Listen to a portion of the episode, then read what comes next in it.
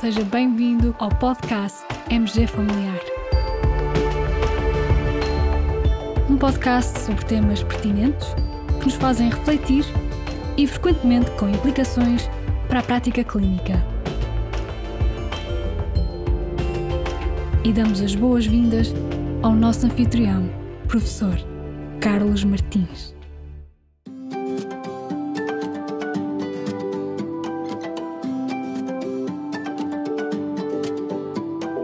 O nosso colega médico de família do Sr. Gomes, enquanto conduz a caminho de casa, está a pensar no que este lhe disse na consulta. Já tentei vários tratamentos para emagrecer, doutor, mas não me dei bem com nenhum. Uns não resultaram. Com outros, não aguentei os efeitos secundários. O Sr. Gomes tem um problema de obesidade e nesta linha de pensamento começa a formular-se uma pergunta clínica na mente do nosso colega. Dos vários tratamentos disponíveis para a obesidade, qual será aquele que tem o menor número necessário para tratar, ou seja, que é mais eficaz? E ao mesmo tempo, um maior número necessário para dano, ou seja, que tem menos efeitos adversos. Serão os análogos de GLP-1? Será a associação naltrexona-bupropiona? O orlistato? Os inibidores de SGLT2? Ora bom, colegas, para nos ajudar a encontrar aqui uma resposta para este quiz, temos connosco a nossa colega Sofia. Já há algum tempo que não aparecias pelo nosso podcast. Muito bem-vinda, Sofia. Que estudo nos trazes hoje? Viva, sempre um gosto regressar. E hoje trago um estudo quentinho, publicado recentemente na Lancet, que se intitula Pharmacotherapy for Adults with Overweight and Obesity Systematic Review and Network Meta-Analysis.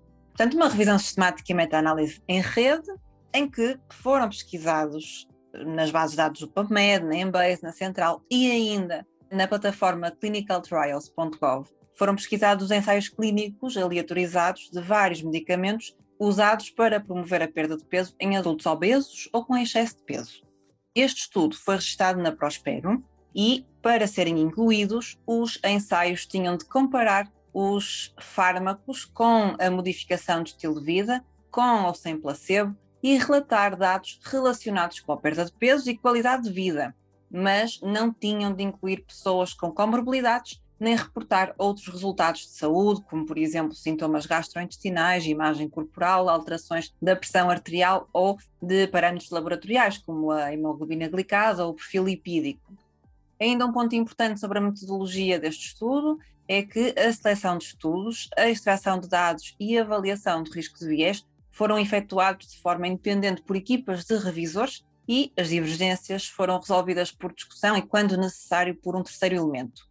Para proceder ao sumário de evidência, os autores planearam prosseguir para uma meta-análise com recurso ao modelo de efeitos aleatórios. Eu quero destacar este aspecto de estarmos perante uma network meta-análise, no fundo, uma metodologia de revisão sistemática e meta-análise de dados cada vez mais útil em situações clínicas em, para as quais dispomos de múltiplas soluções terapêuticas e múltiplos caminhos, e nesse aspecto esta metodologia está a tornar-se cada vez mais relevante. E recordo, colegas, que no episódio 62 do nosso podcast focamos precisamente esta metodologia e esclarecemos em que consiste. Para os colegas que tenham dúvidas neste aspecto, podem ouvir o nosso episódio 62. E então, em relação a resultados, quais os principais resultados deste estudo, Sofia?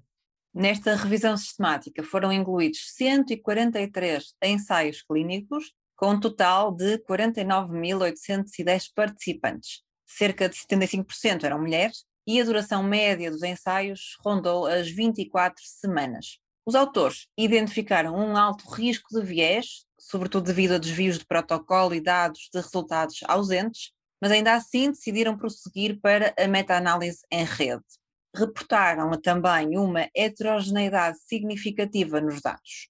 Resultados mais concretamente. A fentermina topiramato foi o medicamento mais eficaz para alcançar pelo menos 5% de perda de peso, seguida dos administradores do receptor GLP-1, seguindo os resultados pela mesma ordem para a perda de pelo menos 10% de peso.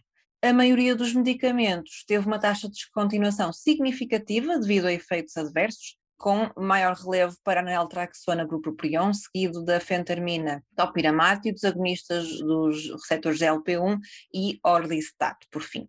Os indicadores de qualidade de vida foram melhores na fentermina topiramato, seguida da naltrexona grupoprion e agonistas GLP-1. Em comparação com a modificação do estilo de vida, os medicamentos levaram a uma diminuição do valor da hemoglobina glicada e dos níveis do perfil lipídico, mas não da pressão arterial sistólica. Não foram reportados marcadores de particular importância, como a mortalidade, eventos cardiovasculares ou outros relacionados com a evolução da diabetes. Então, perante estes resultados, que comentários, que conclusões no sentido, digamos, mais pragmático e da nossa prática clínica do dia a dia? Leva-nos uh, a refletir na abordagem farmacológica da obesidade, sem dúvida muito relevante na nossa prática diária. Este estudo foi um estudo robusto, mas, como vimos, não isento de fragilidades metodológicas, desde logo relacionadas também com a alta heterogeneidade encontrada nos resultados e o alto risco de viés com que foram classificados muitos estudos. No entanto, é de ressalvar que os fármacos mais eficazes na redução ponderal, segundo estes resultados, serão a fentermina topiramato, que não está disponível em Portugal, e os agonistas GLP-1. Também gostava de fazer aqui uma ressalva, porque o semaglutido provou ser de todos o mais eficaz, não só entre os agonistas GLP-1, mas entre os demais fármacos, numa análise pós-TOC. A fentermina topiramato e a naltrexona bupropion apresentaram um maior risco de efeitos adversos que levaram à descontinuação. Então, em jeito de resumo, em Portugal estão disponíveis o liraglutido, o semaglutido, o orlistato e a associação naltrexona propropion. Na maioria dos consensos, o uso destes fármacos está indicado quando existe um IMC igual ou superior a 30, ou então igual ou superior a 27, mas na presença de comorbilidades, por exemplo, hipertensão. A escolha, naturalmente, é sempre individualizada, tendo em conta indicações, os efeitos secundários e as contraindicações de cada fármaco e o doente que temos diante de nós. São precisos mais estudos, maior seguimento e com reporte de marcadores orientados para o paciente para percebermos melhor o efeito destes fármacos.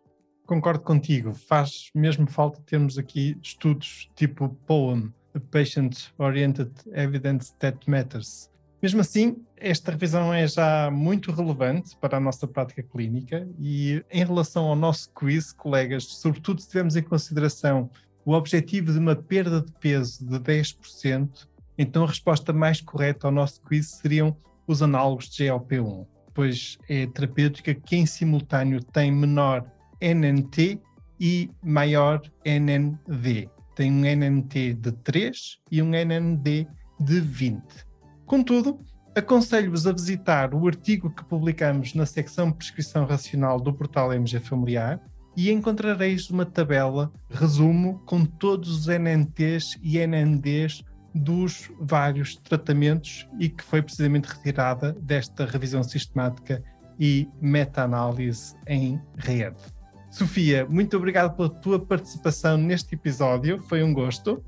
Eu é que agradeço, sempre bom estar aqui e revisitar a evidência e a translação para a prática clínica. E como sempre, partilharemos os links de acesso aos artigos mencionados neste episódio, juntamente com o episódio do podcast. E muito obrigado por nos ouvirem. Fiquem bem, continuem bem. Até ao próximo episódio.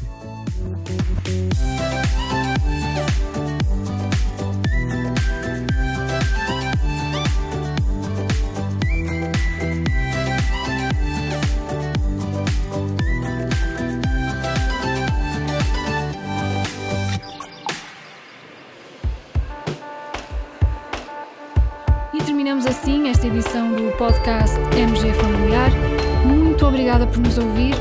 Se desejar completar a sua leitura, muitos dos conteúdos abordados neste podcast estão disponíveis em www.mgfamiliar.net.